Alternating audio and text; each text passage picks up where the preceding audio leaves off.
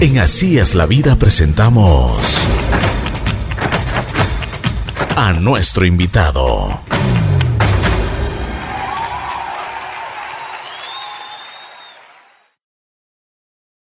Buen día, buen día, buen día, buen día. Aquí estamos.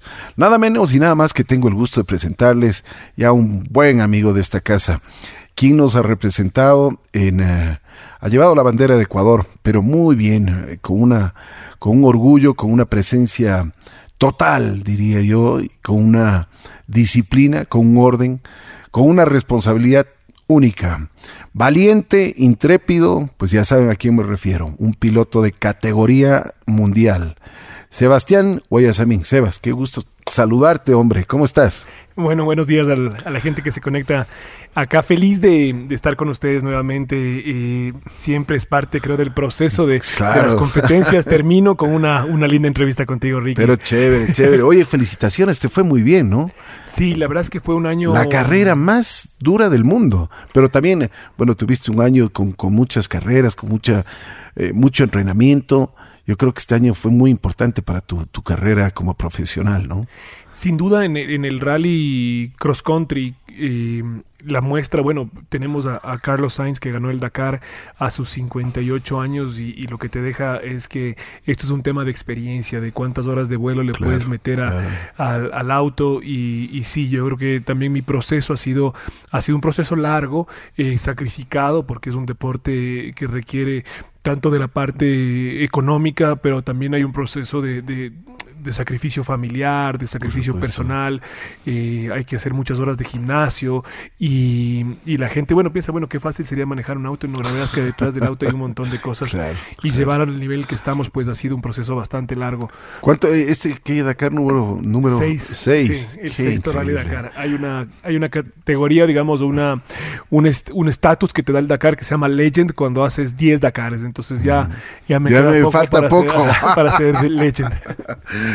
Oye, eh, realmente una de las cosas que me impresionó, ¿por, qué? Primero, porque el, el cambio. Eh, estaba, eh, lo hacían aquí en Sudamérica. Ibas por Argentina, Bolivia, Perú. ¿Qué pasó? ¿Por qué cambiaron con eh, Arabia Saudita?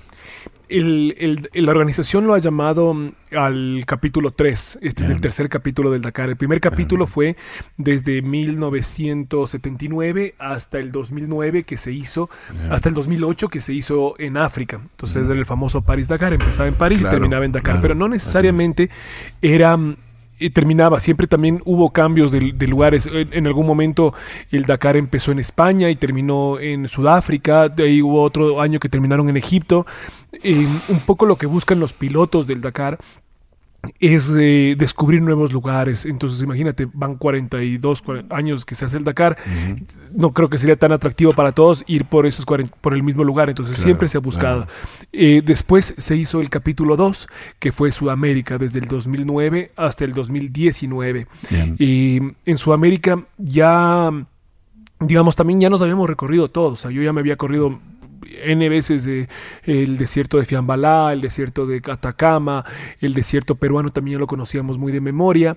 Eh, y también yo creo que hubo una... Se apagó un poco la llama de los, de los auspiciantes, que eran los que Ah, fondean este es un evento que a cada país le tocaba poner cerca de 10, entre 5 y 10 millones de dólares era la inversión. Fuerte, ¿eh? Sí, pero sin duda es un evento que se ve en 192 países por 1.2 billones de telespectadores. Impresionante. Sí, ¿no? y hay cosas como, como el desierto de Uyuni, que yo no tenía ni idea de la existencia de este, de este, de este salar de Uyuni. Y es una de las maravillas naturales que tenemos en Sudamérica. Lo mismo el, el desierto de Atacama. O sea, yo creo que se han ido descubriendo un montón de lugares que, que han tenido esta exposición Claro, mundial claro. justamente por el Dakar. Entonces, eh, después del último año que estuvo en Sudamérica, que fue Perú, que se hizo por primera vez hacia un solo país, eh, yo creo que sí se volvió un tema, por más, bueno, digamos, en la parte competitiva, fue un Dakar, el Dakar más difícil que me tocó correr, y porque hubo se hicieron como cuatro etapas que se hicieron por el mismo sector y esos, imagínate, son 350 autos, te dejan muy marcada la arena, muy marcadas las rutas y la navegación se hizo muy difícil y realmente nos mandaron por, por lugares difíciles y peligrosos. Eh, pero ahí es cuando aparece esta propuesta del gobierno de Arabia Saudita. Arabia Saudita es un país que ha estado cerrado al, al mundo, nunca a comparación de Bahrein, de, de Dubái, de, lo, de, de, Abu Dhabi. Este es un país, eh, digamos, mucho más conservador en su religión y que recién hace seis meses eh, habilitaron las visas de turista. Es decir, hace seis meses mm. no se podía visitar. visitar. Entonces, eh, el, el, el, el, emir es el, rey de, de, Arabia Saudita, eh, que también para esto son pocos los países que conservan monarquías hoy por hoy, y este es uno de los países que tienen una monarquía más fuerte. Eh, en su interés de, de buscar una alternativas al negocio petrolero, porque viven obviamente del petróleo, pero quieren, saben que, que también eh, la energía eh, renovable viene con mucho más fuerza y que seguramente van a terminar eh, siendo obsoletos en su, están empezando a buscar alternativas para, para fomentar el turismo. Entonces ellos hacen una propuesta y compran, digamos, bueno, no compran, pero hacen una, una propuesta para ser la sede del Dakar durante los próximos cinco años y haciendo unos aportes económicos fuertes. Entiendo que son cerca de 15 millones que pone Arabia Saudita cada, cada año. Aquí los países ponían cinco, ellos van a poner tres veces más. Y porque saben la importancia del, turismo. Entonces ahí se inaugura, digamos, este capítulo 3, donde vamos ya a un nuevo continente, porque el Medio Oriente ya es parte de Asia, y, nada, también propone algo nuevo para los... Cambió mucho, lo, cambió mucho en, en, la, en, la, forma, en la logística, en, en eh, ciertas cosas técnicas, ¿o no? Y para nosotros, bueno, es un, eh, de los 350 competidores, por ahí 300 eh, o 250 venían de Europa. Y para ellos es más o menos igual. De hecho, es hasta más cómodo, creo yo, ir al Medio Oriente. Eh, de, Francia hay solo dos horas de diferencia y acá son siete horas de diferencia. Entonces, la distancia es bastante mayor venir a Sudamérica. Em, y en Sudamérica nosotros teníamos el año pasado en la categoría nuestra van 35 eh, carros de Sudamérica y este año éramos solo 5. Así vi. Pero no es que hubo menos competidores. Esas plazas se llenaron con eh, competidores de, Europa, de Europa principalmente. Entonces, eh, creo que logísticamente para nosotros nos afectó mucho porque tuvimos que hacer cambios importantes, nuestra infraestructura la teníamos construida y de hecho tenemos una sede en Santiago de Chile donde tenemos el auto de competencias, tenemos los camiones y demás que se, que se compraron para, para poder correr en Sudamérica. Y ahora todo esto está, digamos, ahí en liquidación. estamos en Black Friday. y, lo que hicimos fue comprar un, um, un auto en Francia y ya nos estamos apoyando más bien con un equipo logístico francés que, que es mucho más cómodo. Los autos para, imagínate, eh, creen que la gente a veces es solo de, decir, bueno, voy a correr y ahí estoy. y nosotros, bueno, los autos de Sudamérica tuvieron que salir a principios de octubre para poder estar ahí en enero y correr en enero por lo, que se demora el transporte. Nosotros salimos desde Francia a mediados de noviembre para poder estar. Entonces la logística, o sea, solo es súper complicado. Pero, pero creo que Arabia hizo un excelente trabajo y nos recibieron muy el, bien. El auto que tú vas es un Chevrolet, ¿no es cierto? ¿Es, un, es, es una camioneta? Es ¿Cómo, qué, qué, tipo de, de, auto es? Sí, en este, este, para este último Dakar corríamos en camioneta, corrimos con, con Chevrolet eh, dos años en, en, una pickup que se llama Colorado, que es un vehículo que, sí, sí, sí, pero es la misma plataforma de un modelo que se llama Trailblazer, que es como un eh, SUV y ya es una, es una, es una, digamos, es un auto ya como un jeepcito más grande.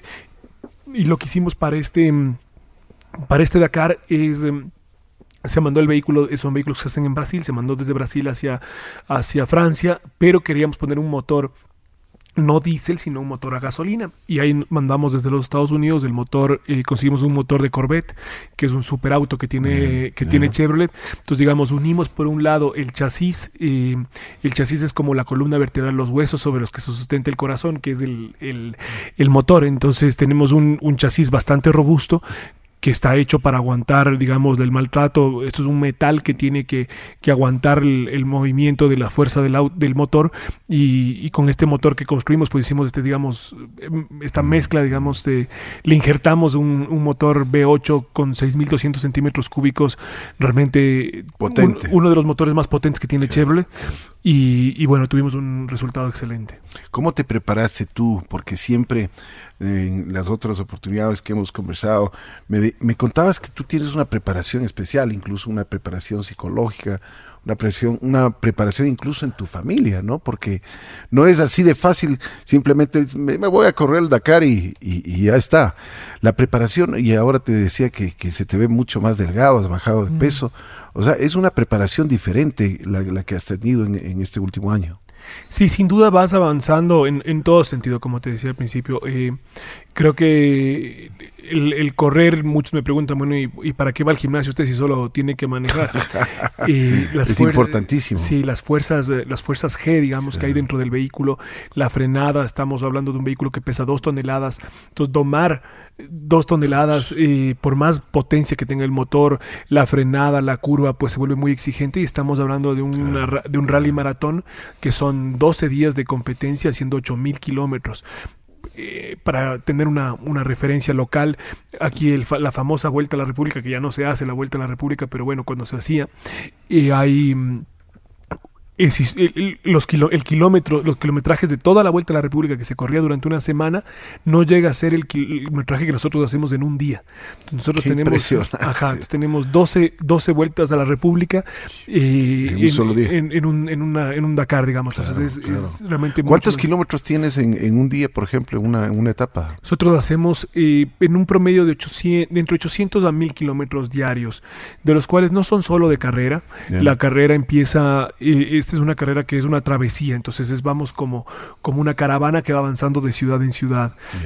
Entonces, eh, los campamentos normalmente están en la mitad de la ciudad, o cerca de un aeropuerto, lugares donde logísticamente sea fácil armar los campamentos. Entonces, ahí es el campamento es una ciudad móvil donde dormimos. Tienes todo. Sí, 3.500 personas.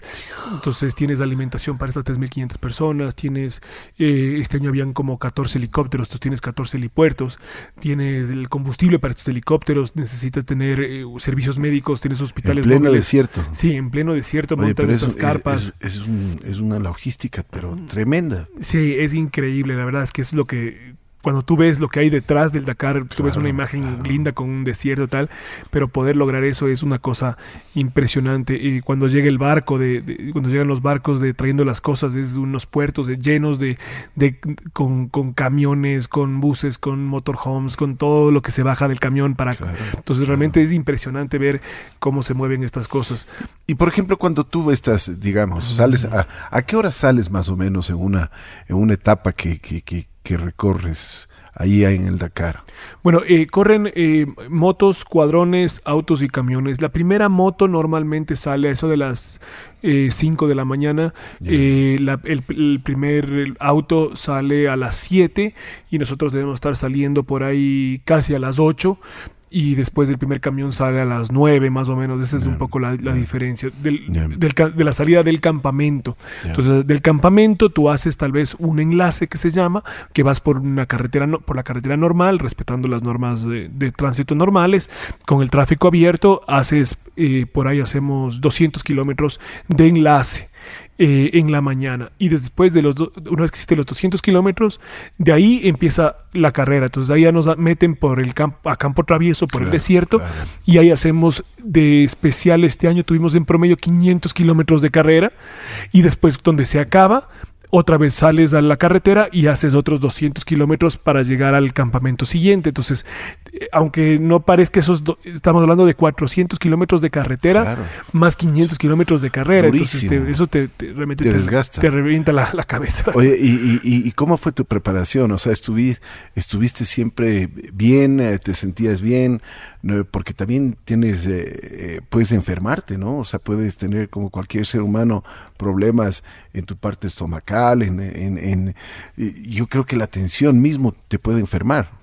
Sí, sin duda, y ese ha sido uno de los problemas que hemos tenido antes, del tema de, eh, me acuerdo en Argentina, 2015, donde lo peor pasó, donde peor pasé fue una deshidratación que me tuvo que venir el helicóptero a rescatar porque si no pucha, la, cosa se iba a poner bastante negra. De hecho, ese mismo día, a, unos 5 kilómetros donde yo me quedé parado, un motociclista murió por deshidratación. No te puedo creer. Estaba haciendo 45 grados al exterior. eh, fue un cuadro dramático. Entonces, digamos, eso fue lo que nosotros nos preparamos y todo el año trabajamos en el tema de, de acostumbrarle al cuerpo a trabajar a esa temperatura para poder llegar. Entonces, sí, definitivamente tienes que prepararte muy bien en la parte física para poder aguantar y que tu cuerpo esté eso lleno de, de- de las defensas. Es súper importante. Y nosotros este año no preveímos, nos habían anticipado, pero no, no, no lo habíamos tomado tal vez tan en serio el tema del frío. Bien. En Arabia Saudita, en el verano hacen eso, 40, 45 grados, pero en el invierno, que es ahora donde fuimos, la temperatura baja bastante. El sol puede, con, al mediodía puede estar en unos 25, 30 grados, que es una temperatura buena, Bien, digamos, para el Dakar, es. pero cae el sol y, el- y la temperatura se Helado. va al- a- helado y, y llegábamos a estar a menos 4, menos 5 grados. No te puedo creer. Y son 15 días durmiendo en carpa a esa temperatura. Entonces habían días que me tocaba ponerme la pijama y sobre la pijama el traje de carreras, que es un traje de tres capas Claro. antifuego, y sobre eso el sleeping eh, y la carpa ahí aguantando. Entonces yo creo que son cositas Qué que... bestia. Y de hecho los últimos tres días, cuatro días, mi copiloto andaba muy, muy descompuesto de eso que que hasta vomitó dos veces dentro del auto porque, porque venía muy, eh, imagínate la sudoración con la, con la gripe, con la fiebre. eh, y bueno, yo también ya los últimos 10 días también ya, ya casi que estiro la pata porque realmente es- era la- la- el frío nos afectó muchísimo. Entonces son cosas, me acuerdo la etapa 3, eh, nevó. Y era una cosa, hay unas fotos lindísimas de, ahí de, de camellos cubiertos de nieve. Entonces, Sí. cosas que uno no se imagina. Claro, nunca. no te imaginas, o sea, ni siquiera te lo piensas. Y, y claro, entonces son esas cositas que nos va a Claro, tocar tienes trabajar que para prepararte. ¿no? Sí. Tienes que prepararte para ese tipo de cosas. Oye, Sebas, ¿y qué te dice en la casa ahora? Ya, ya, hijito, ya, ya, ya vendrás. Me parece, sí, sabes que ando justo ahí que estoy con mi esposa y, y con y siempre mi mamá es la, la que más se sube a las paredes, la, La que, se que le más sufre, claro. Sí, eh, pero como nunca eh, siento que tengo un mayor apoyo. O sea, yo creo que venían el, el último año, el último año fue un año difícil en Perú. Eh, sin duda el Dakar más complicado. Estuvimos cerca de abandonar, estuvimos todas las etapas. Eh, fue un Dakar eh, donde tuvimos un montón de problemas mecánicos. Eh, rompí la dirección del, del auto en la etapa, me acuerdo en la etapa 3, y me tocó hacer, hasta la etapa 6 no logramos arreglar. Entonces me tocó hacer casi tres etapas sin dirección hidráulica. Es decir, el volante... eh, durísimo. Durísimo. Habían curvas que mi copiloto tenía que, que ayudarme a curvar, a mover el volante porque el volante no se movía. Esto en la arena es un tema muy complicado. Entonces, eh, yo llegué muy desgastado mentalmente, físicamente, perdí cerca de 12 libras en 10 días, o sea, llegué hecho leña. Y hay un poco, eh, mi familia cuando me vio que llegué así hecho trapo, me dijo, ve, eh, tal vez, eh, o sea, ya nos toca, ya te toca pararle porque está muy complicado. Y tenemos contrato con Chevrolet hasta, hasta eh, finales de este año y teníamos que sí o sí correr este Dakar. Entonces nos hicimos cambios importantes. Creo que ver, ver, digamos, como deportista, que puede ser que se me acerque el, el fin de mi, de mi carrera, dijimos, bueno, este año lo vamos a hacer con todos los juguetes. Vamos a hacer lo mejor que podamos, mejor una mejor planificación y así es como lo planteamos. eh, y creo que este ha sido mi mejor Dakar eh, largo, o sea, en cuanto todos los días llegábamos bien y fue ese sentir, tal vez a mi familia, que, que, que nosotros llegábamos como temprano, llegábamos al campamento a las 12, 1, 2 de la mañana y ahora todos los días llegábamos al campamento a las 7, 8 de la noche, con el pelotón y peleando todos los días eh, buenas posiciones. Entonces creo que ese fue un cambio también en mi familia, claro. donde me dicen, ve, Sebastián, creo que ahora que nos da más tranquilidad, que sabemos dónde estás, que todos los días llegas bien, eh, tal vez hay un mayor apoyo. Entonces ahora ven que Hay confianza, ¿no? Sí, y ve, sí, exactamente. Yo creo que hemos demostrado confianza y, y ahora en mi casa, eh, más bien yo llego sorprendido, llego que me jalen las orejas y no, más bien todo el mundo feliz. ¿Qué y dice tu señora? No, eh, como te digo, este año ella estaba también mucho más involucrada en, en el, en la parte organizativa. Antes como que mi esposa es arquitecta, entonces eh, no le teníamos muy involucrada, pero ahora le dijimos, mira, sabes que encárgate de esto, necesitamos, imagínate, mucho más de apoyo en el tema de comunicación. Eh, este, tenemos toda una línea de ropa que se está vendiendo, ella está encargada de la, de la venta del merchandising. Eh, entonces ellos han estado mucho más y hacen los boletines de prensa y, y la- y ahora Eso te iba a decir, eh, cambió muchísimo porque ahora teníamos mucho más información. O sea, una información mucho más fluida. Sí, eh, mejoramos, sí, obviamente reestructuramos el proyecto también en el tema de comunicación y nos benefició mucho la, el cambio de horario porque el, 8 de la noche que nosotros terminábamos ahí el- cada día, eran acá en Ecuador la- el mediodía. Entonces teníamos mucho más oportunidad de difundir, eh, por un lado. Y por otro lado también hicimos, tenemos un equipo mucho más fuerte que se fue con nosotros en Arabia Saudita. Porque al fin del día hoy, como está, como es el tema deportivo, puede ser el mejor del mundo en, en, en páreme la mano, pero si es que nadie eh, se enteró, eh, es Claro. difícil. Sí, y, y al fin del día nosotros vivimos de las marcas y vivimos del aporte económico que hacen los auspiciantes y, y creo que eso fue una parte muy ¿Qué buena. pasaba cuando llegabas al, al campamento después de un, de un día fuerte, ajetreado? ¿Qué lo- qué- ¿Cuál es tu rutina ahí? Bueno, llegamos, eh, apenas llega el auto, los mecánicos nos esperan. eh, durante el enlace, digamos, desde que se acaba la parte de carrera y hacemos el, el- el, trayecto en carretera, eh, mi navegante va anotando todas las cosas que tiene que hacer en el auto. O sea, cualquier sonido, cualquier ol- olor, a veces hueles, no sabes que esto me parece que está oliendo aceite de caja, que se está yendo un poco. Entonces, todas las cosas que uno va sintiendo. Las vas anotando y haces una lista. Eh, entonces llegas al, al campamento y lo primero que haces es, te de hecho mis, mi- mis mecánicos son los que me abren la puerta. Entonces ellos tienen, digamos, la primera mano, las primeras impresiones. Sebastián, ¿cómo está? A ver, entonces necesitamos esto, esto, esto, esto arreglar. Yo salgo de ahí, eh, ese rato aprovechamos y nos vamos a bañar, porque mientras más rápido te bañes, este año había agua caliente, que fue una diferencia enorme. ¿Y que en los O sea, otros no había? No, tenías agua helada. agua helada. ¿Qué? Entonces, imagínate bañarte a la una de la mañana en el desierto en agua helada. Claro. No, más bien ahora Arabia Saudita en eso sí se veía muy bien. Eh, entonces llegábamos, nos bañábamos enseguida, eh, llegabas a armar la carpa. Armabas la carpa, ponías el sleeping y ahí íbamos a comer. Íbamos a la cena, eh, comimos mucho camello, en eh, estofado de ¿Ah, camello, sí? lasaña de camello, no te puedo hasta creer. leche de camello nos dieron. ¿Y, qué tal qué tal te pareció la, la Buenísimo. comida? Bueno, Sí. yo, yo soy bien aventurero también para la Le- comida. le das. ¿no? Sí, yo lo que me. No te das problema. Sí, he tenido la suerte de viajar mucho a la Asia, mucho a la China y, y- y lo que me pongan, yo Comes. eh, educadito y, y- y como. Y después eh, atender, haces, atiendes al briefing que se llama, que es como la reunión de pilotos que la hacen a las 8 de la noche.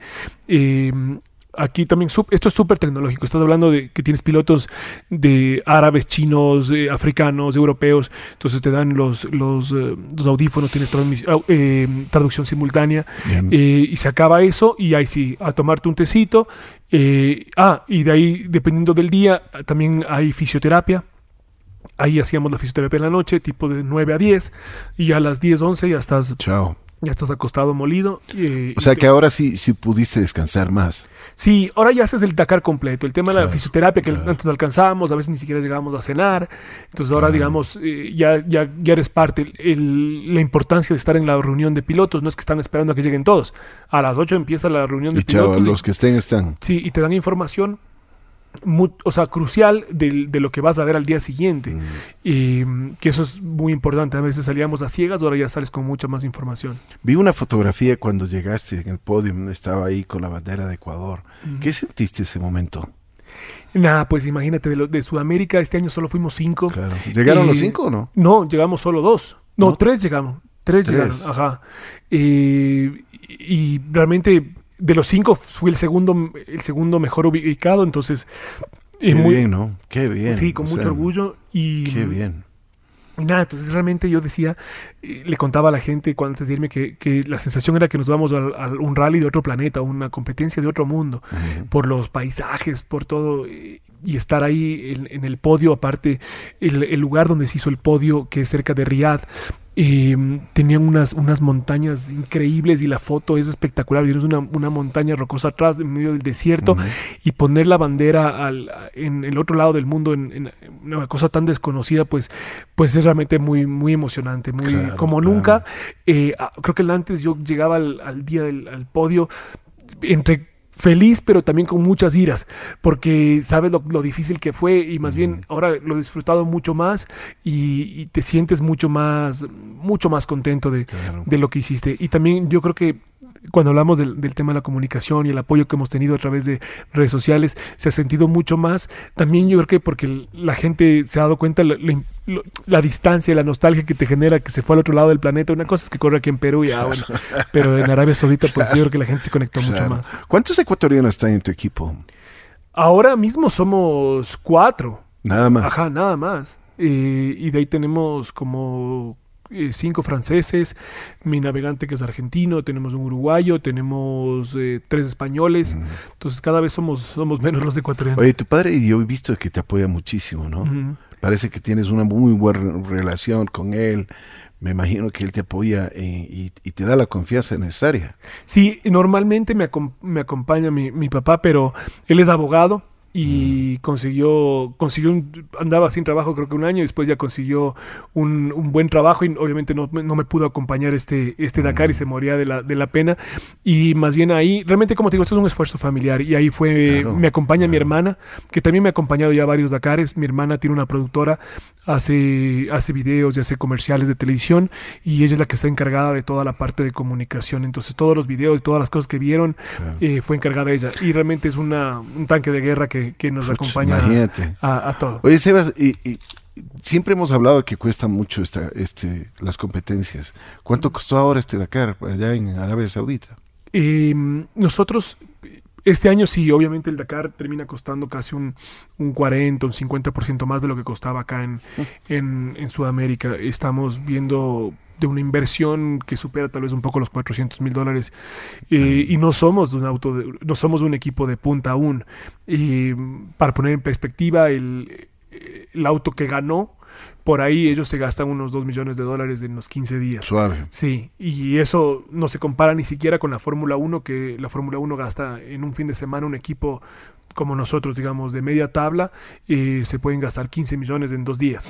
Entonces, Claro, eh, no tiene, no tiene sí, a veces- relación. Sí, yo digo, no, gastamos 400, la gente se tira de los pelos. Digo, pero no, o sea, esto no es, no es nada comparado con lo que... Y de hecho nos falta mucho más apoyo económico para poder estar ¿Cuánto cuesta la, la inscri- inscripción para el Dakar? solo lo- los eso que te pongan el número en la puerta eh, puede costar entre unos 50 70 mil dólares dependiendo de cuántos mecánicos quieras poner así es como se calcula la inscripción Claro, claro. Entonces sí es bastante ¿Y caro tú tienes seguros para ti, para, para, para lo que tú haces? sí claro tenemos una tenemos ¿Te obliga la carrera también, me imagino, no? la carrera te da un seguro médico eh, me parece que es hasta un- una cobertura de hasta 30 mil euros. De ahí y te incluyen lo- la repatriación, es decir, si tienes alguna, tienes que llevarte a un hospital en Alemania o en Francia o llevar, traerte al Ecuador, te incluye también dentro de eso. De hecho, los seguros son de las cosas que hacen que la carrera sea tan cara, porque nosotros eh, tenemos un seguro como competidores contra terceros ilimitado, es decir, un camión de estos 6x6 que tienen van a toda o sea van van realmente a toda velocidad eh, por ahí puede tener un accidente puede irse contra una casa eh, y todo eso se- todo eso está cubierto por la organización. Entonces eh, por eso es que la, la organiza- es tan caro. Y después, obviamente, yo tengo aparte mi seguro que personal, que es un seguro especial para deportistas profesionales de alto riesgo. Claro. Y tenemos hasta un seguro para el auto. Eso es, eso es, es un, en Francia hay los seguros para autos del Dakar que tienen unas primas enormes, pero, pero digamos, el Pero auto claro se prende en llamas, vale. es vale. un auto que cuesta un montón de plata, entonces también hay un seguro. Entonces, digamos, todos estamos de cierta forma cubiertos. ¿Satisfecho o no? Sí, muy satisfecho. A veces eh, yo, yo personalmente tengo, tengo, tengo, ¿cómo te diría? Eh, me cuesta a veces darme el, crédito propio, eh, como que aceptar mis propios logros. eh, siempre quiero más. Entonces todo el mundo está feliz, llegó el Sebastián y qué, qué, qué bueno. Y yo siempre digo, "Ah, quería estar Algo un poquito, más. quería estar un poquito más adelante. Eh, Pero hiciste una un- muy buena carrera esta vez. Sí, terminamos 20 en la categoría, en el puesto 20. eh, pi- pero yo quiero estar más adelante. Obviamente, eh, este año nos encontramos, eh, para que tengan una idea, el año pasado, el mismo equipo francés con el que estamos trabajando ahora, es un equipo que ya tiene más de 15 años en el Dakar. Este equipo eh, terminó el año pasado en el puesto eh, 20 y 22 de la clasificación general. Entonces nosotros teníamos la expectativa de estar entre los 30 de la clasificación general. Total terminamos en el puesto 44. Eh, pero los otros autos, que el año pasado terminaron 20 y 22, terminan este año. El uno no terminó y el otro terminó en el puesto 42. Es decir, nosotros terminamos 42, 44, cuando el año pasado terminaron 20 y 22. Y eso te da el nivel competitivo. Es decir, nosotros llegamos a Arabia Saudita y vimos que habían eso, 30, 35 autos nuevos de Europa, donde, que son con equipos mucho más fuertes, que ya no venían a Sudamérica y que ahora están en Arabia Saudita. Entonces, lamentablemente en el automovilismo sí depende cada vez más del presupuesto y de la, Claro, y de la calidad claro. del auto. Y eso lo vemos de- desde la Fórmula 1. Hay 20 pilotos y los 20 son unos pilotazos. Pero donde está la gran diferencia es justamente los recursos económicos. Entonces, eh, creo que esa es una de las cosas que tenemos que empezar a trabajar un poco con nuestros auspiciantes para poder estar un poco más adelante, eh, especialmente porque vemos que nos, o sea, nos encontramos con un nivel competitivo eh, tres veces más alto del que había en Sudamérica. Acá en Sudamérica habían, eh, como, como todo, ¿no? O sea, los sudamericanos, los chilenos, los peruanos, los colombianos, íbamos con nuestros recursos que podíamos, con nuestros carritos a, a- a correr el Dakar. En cambio, no, ahora en Arabia Saudita nos encontramos que eran todos super máquinas y, y se nota esa, esa diferencia claro. económica. Oye, y, y- y después de este Dakar, ¿qué va a pasar contigo? Porque tú ya estabas pensando que, que vas a seguir en tu carrera o tienes contrato con, con la misma marca. Sí, eh, tenemos, eh, estamos en estos días eh, y negociando nuevamente el contrato para el 2021 y 2022. Eh, tenemos unos ah, acercamientos de otras empresas que con las que nos reunimos en Arabia Saudita, que sería ideal tener eh, auspicios extranjeros. Y me invitaron a correr el Mundial de Rally. Tengo un equipo francés que nos ha invitado a correr el Mundial de Rally y para eso estoy súper, súper entusiasmado. Estamos trabajando. La primera fecha sería... ¿Dónde, se- ¿Dónde es eso? Eso se corre, eh, son cuatro válidas que vamos a hacer. La una es en Qatar, eh, se corre en Abu Dhabi, en Kazajistán y en Marruecos.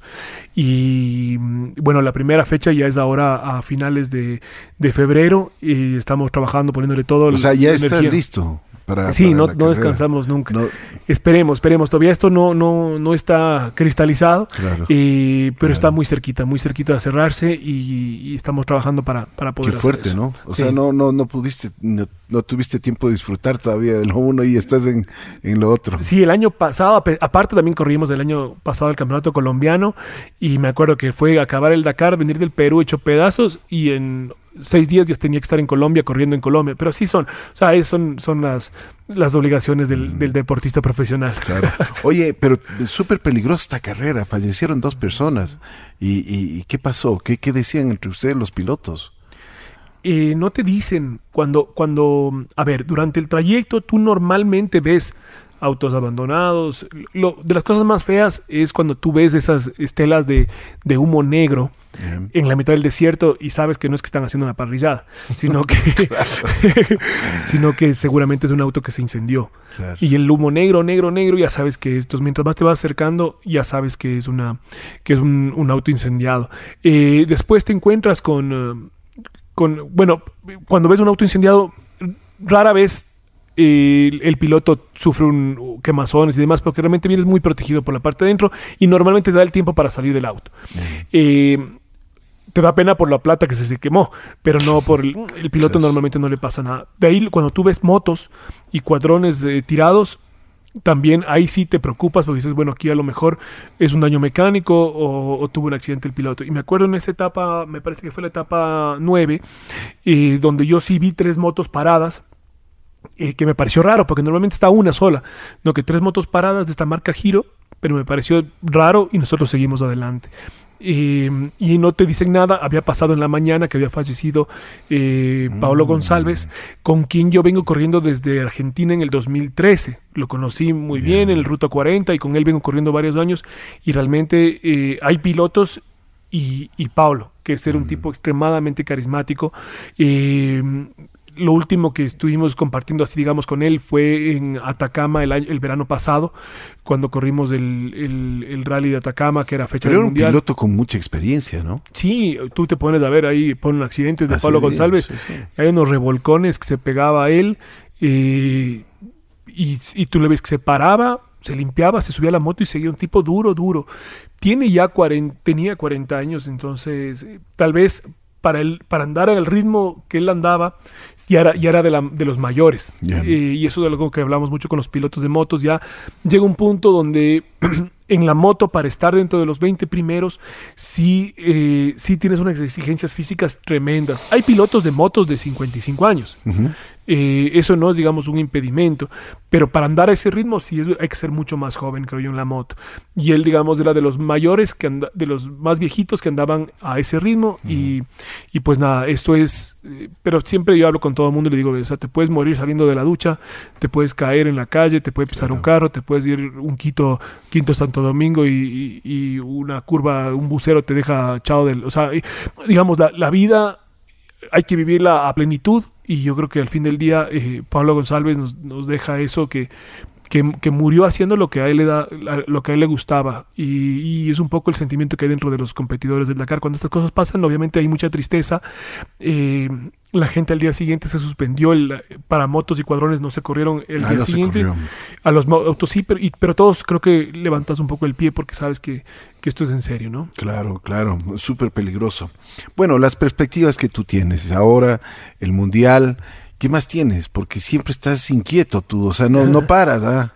Sí, no paro, la verdad, me, estamos trabajando en varias, en varias cosas. Eh, algo que me, me parece súper... El año pasado, bueno, me tocó, me tocó, digo, me, fui a correr el, el, Ironman en Manta, me encantó.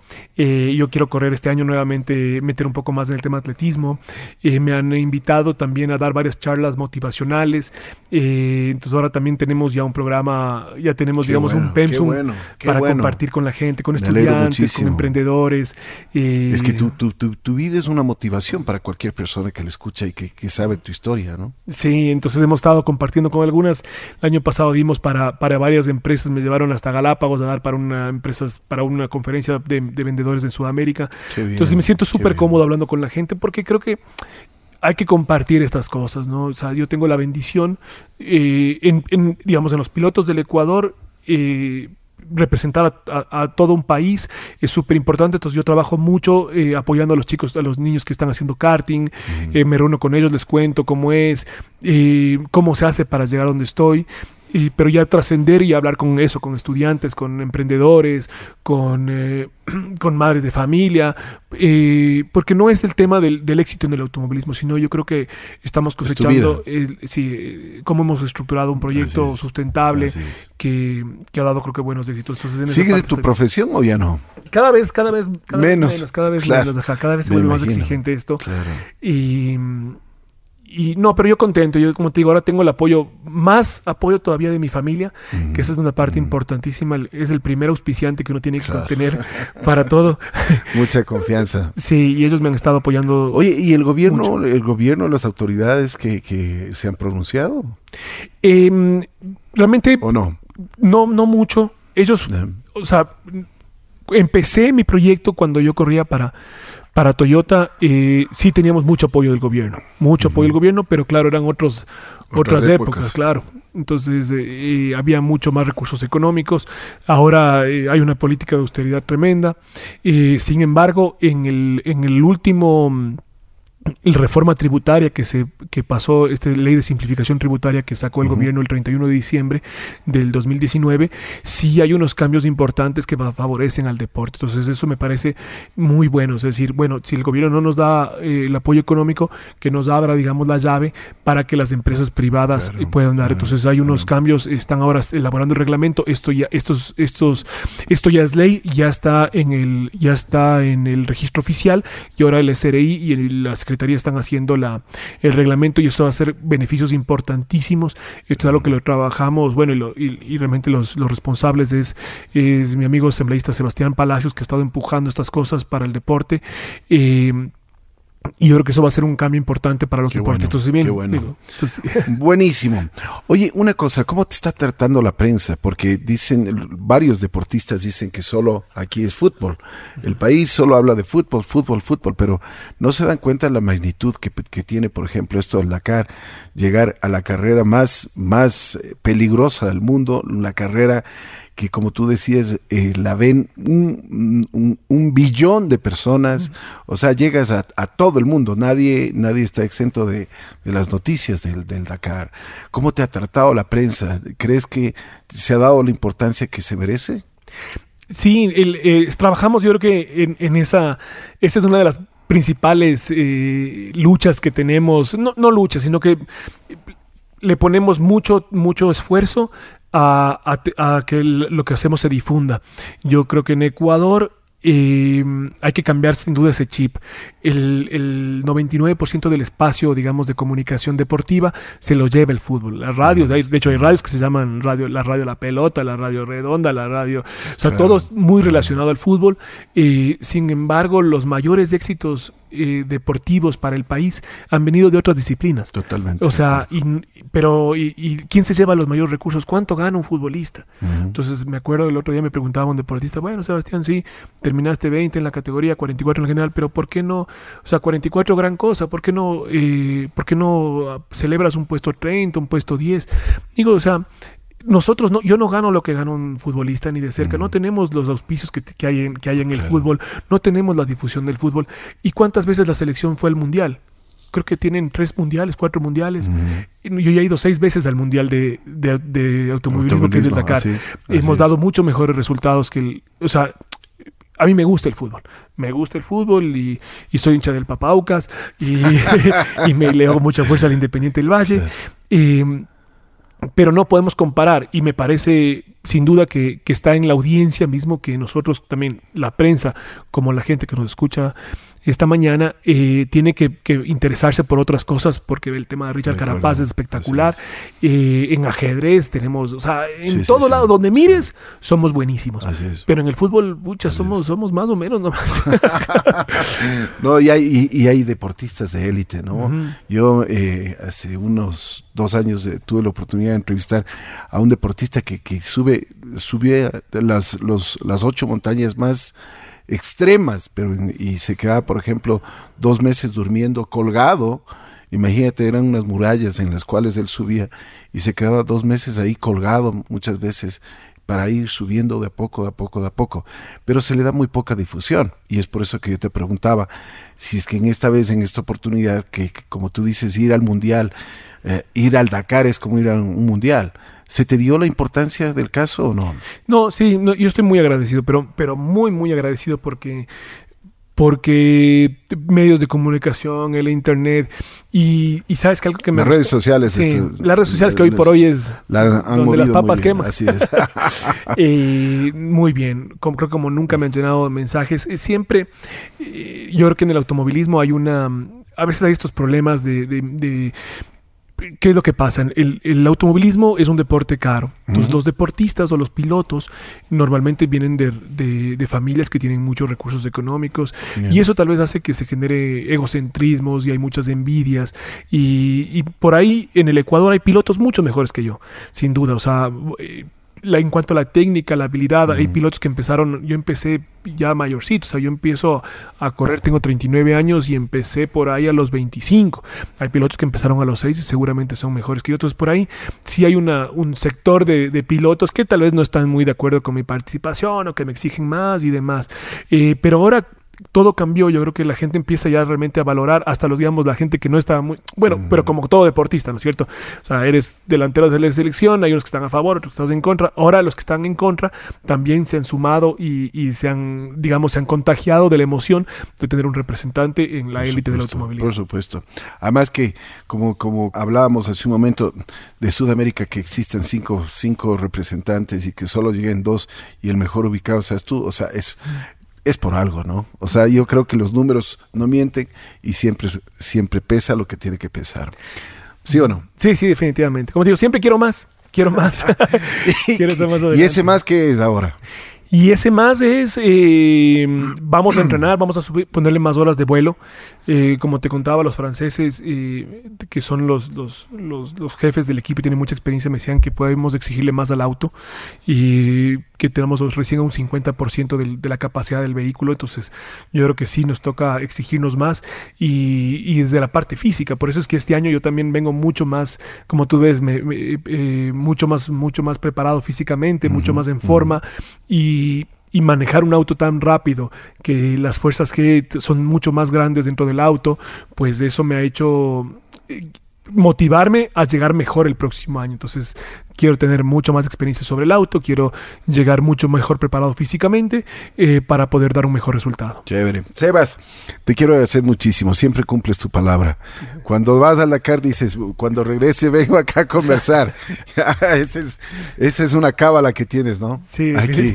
Gracias, mi querido Sebas, muy gentil. Te deseo la mejor de las suertes, me alegro mucho, siempre soy un seguidor tuyo, estoy pendiente de tus éxitos, de, de, de las noches tristes también, porque no todo, no todo es color de rosa, pero siempre te estoy apoyando y espero que todo el público ecuatoriano sepa de que tenemos un, piloto de élite, un piloto profesional como Sebastián, Espino, eh, Sebastián uh, Guayasamín y que nos está dando muchísimas, muchísimas satisfacciones. Nuevamente muchas gracias por la deferencia que tú tienes con nosotros, que siempre vienes, conversamos y te deseo lo mejor, que este año sea pues como tú mismo dices, ahora me toca el mundial, ya, ya me estoy preparando por un montón de cosas, siempre quieres más y eso es, eso es importante en la vida, siempre uno tiene esa motivación y tú eres parte de la motivación de todos los ecuatorianos. Sí, muchas gracias, Ricky. Eh, cuando me to cuando hablo justamente con, con, los jóvenes y con, y con la gente que me pregunta, bueno, ¿cómo haces para, para estar ahí? Eh, yo lo que le invito a la gente es, es, es, a soñar, a soñar, porque, porque una vez que sueñas, eh, ya si tu mente eh, pensó en un objetivo, es más fácil que eso se cristalice. Uh -huh. Después hay que hacer una buena, una buena hoja de ruta para poder alcanzar tu, tu meta. Me acuerdo cuando empecé a correr, el, el, no había ido nunca en la historia del Ecuador nadie en la categoría de autos al Dakar. Entonces fue una cosa que lo soñé. ¿no? Eh, hicimos una hoja de ruta de, de, cómo había que llegar, el presupuesto y demás. Después, eh, lo segundo es tener un, un, buen equipo, porque nadie se fue a la luna solo, nadie subió al Everest solo. Es, Desde el equipo familiar hasta tu equipo de mecánicos, todo es parte. O sea, si eres, un, si eres una, una persona que, que, está en radio, eh, tienes un equipo de soporte que, está, que, que, seguramente en, en, la casa te están ayudando con tus hijos. Eh, hay que agradecer y ser agradecido de tener ese equipo. Eh, y tercero, la actitud. Hay que tener una muy buena actitud para enfrentar los momentos malos. Todos tenemos, eh, todos sufrimos calamidades, enfermedades, eh, a todos se nos muere un familiar. Yo sé que o sea, la vida está llena de complicaciones, uh -huh. pero siempre uh -huh. está en ti tener una actitud positiva para poder superar esas cosas. Yo creo que esas son las tres cosas del, como te digo, la hoja de ruta, tener un, un, un buen equipo de trabajo y y tener una buena linda actitud. Y con eso, en cualquier campo que te desempeñes a toda la gente que nos escucha, chicos, todo es posible. Admirable, Sebastián Guayasamín, aparte de ser un buen piloto, excelente piloto, pero yo creo que es mucho más un gran ser humano. Felicitaciones, Muchas Sebas. Gracias. Siempre un abrazo especial y gracias. Vamos a continuar en Así es la vida. Escuchen bien esa motivación que tiene este gran piloto ecuatoriano y que realmente es un orgullo para nosotros.